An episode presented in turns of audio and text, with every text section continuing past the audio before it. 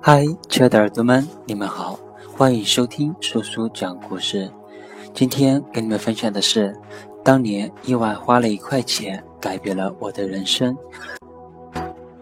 这是来自高太野的读书笔记。上大学那会儿，每年六月份，学校的步行街就特别热闹，毕业生的各种旧书、旧物件进行大甩卖。还记得那是大三那年六月的一个晚傍晚，在步行街闲逛，看到一本书《马斯洛人本哲学》，感觉挺有逼格，就拿起来翻了几分钟。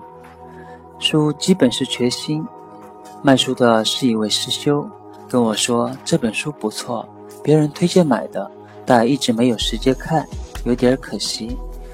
你要是喜欢，一块钱拿走吧。现在喜欢哲学的没几个。当时我真想说，师兄你误会了，我真是不喜欢哲学，就觉得挺有逼格的才翻翻。在这之前，我一本哲学书也没有看过。不过我还是用一块钱买下了这本书。现在有时候我在想，如果那位师兄不主动讲讲五块钱一本。我还会买吗？我估计不会。没有这本书对我价值观、人生观的影响，我还会做出后来的选择吗？有时候想想，人生重大的改变很偶然，很草率。这本书确实不错，是对马斯洛人本心理学精华的梳理。在大学那会儿，哪有这个耐心看这个？游戏、小说、篮球之类的才是王道。不过呢，这本书是我唯一一本人文社科类图书，书中的心理学知识以及人生哲学的观点还是有吸引力的。一般哪一天有负疚感了，或者觉得生活太肤浅，应该需要增加点内涵时，就会不自觉拿出来翻翻。这本书不厚。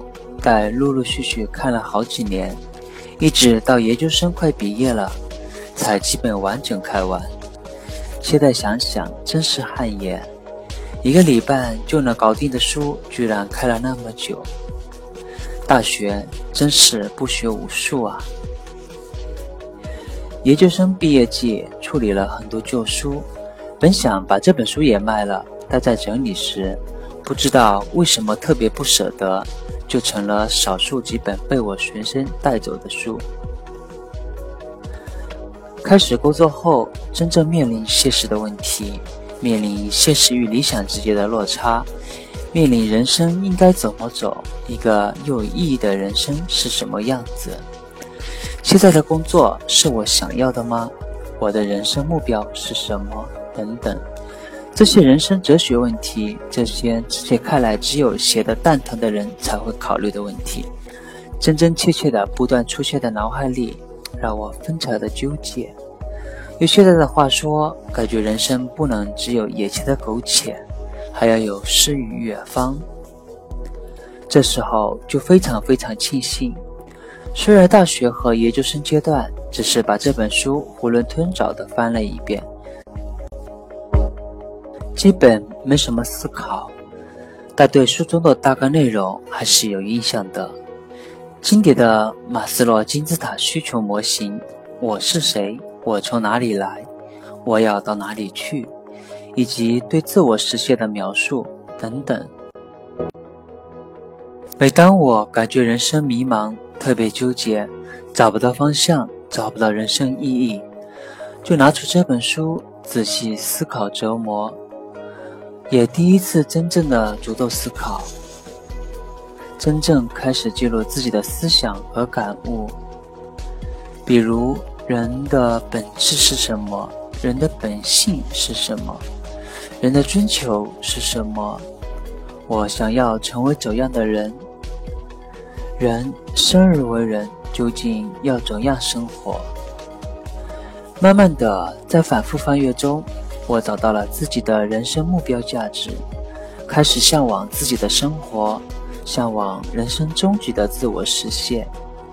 所谓自我实现，就是实现人生价值，发挥人生潜能，寻找身心合一的目标。工作不是为了蝇营狗苟，而是自我价值的实现，是我不得不做的事情，是你不付给我报酬，我也甘之如饴的。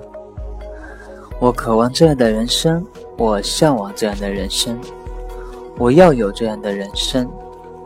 这种信念越来越坚定，越来越让我看到人生的方向和目标。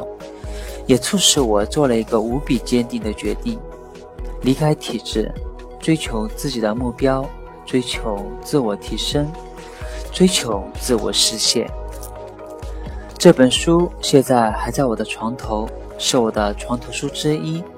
当我感觉到迷茫、有点困惑，或者对努力懈怠了，甚至是在利益面前迷失，我都会翻出来看看。人本哲学，它属于心理学，它是建立在心理学研究基础上，它研究的是成功而幸福的少数人，但它是一种人生哲学，阐明了积极健康的人应该是什么样子的，令人向往的生活应该是什么样子，给了我们人之为人的那种幸运。我觉得这本书。对我最大的影响是，在这本书的漫长阅读中，我解决了人生的哲学问题：我是谁？我从哪里来？我要到哪里去？这个问题真的很大，只能用这几个问题来阐述。即使是现在，我也没有办法用简单的话概括人生哲学应该是什么样的。最准确的回答应该是因人而异吧。另外还有一点，在这本书的阅读过程中，我慢慢的摸索出一套读书的方法。这是第一本我用心去读的书，虽然说来惭愧，这本书从开始读到读懂用了好几年时间，现在看来是有点惭愧。可能一个礼拜能把握大概的意思。读完这本书，我才知道读书不在多，对于一本好书，深度才是关键。一定要仔细揣摩，并将书本的知识迁移到现实的生活中来，对比自己的经验。读书切记不能空对空。如果为了所谓的充实自己、拓展知识面、提升修养去读书，通常是没有用的。比如大学期间，希望通过阅读古文、历史提升自己的儒雅之气，提升修养。图书馆借过《史记》上下五千年之类的书，看了之后基本白看。过分追求知识的广度，而忽略了知识的深度。真正有用的知识，必然是经过自身的思考，然后通过实践反馈的。这是我读这本书最大的心得。书读的不在多，而在于精，少即是多。一本书真的能影响一人的一生吗？我觉得可以，但这种影响绝不是醍醐灌顶式的，那是打鸡血。一本书，一本好书，尤其是影响一生的好书，它是值得用漫长。甚至一生的时间去思考、去实践，然后去反馈、去改变的。我助六经，六经助我。通过这样的双向反馈，才能真正的用好这本书。一本再好的书，如果当成快餐文学，几天甚至是一天一本，这种读书的方法绝对没用的。好书要慢慢读。要有深度的读，要边读边记录感悟，要读完之后形成读书笔记。就以这本书而言，我读了好几年，感觉是吃透了。但一段时间之后总会有遗忘，毕竟知识点太多了。直到有一天，我实在忍不住做了读书笔记，然后真切感受到读书笔记的魅力。之后就一发不可收拾。目前我已经做了几十本经典的好书的读书笔记，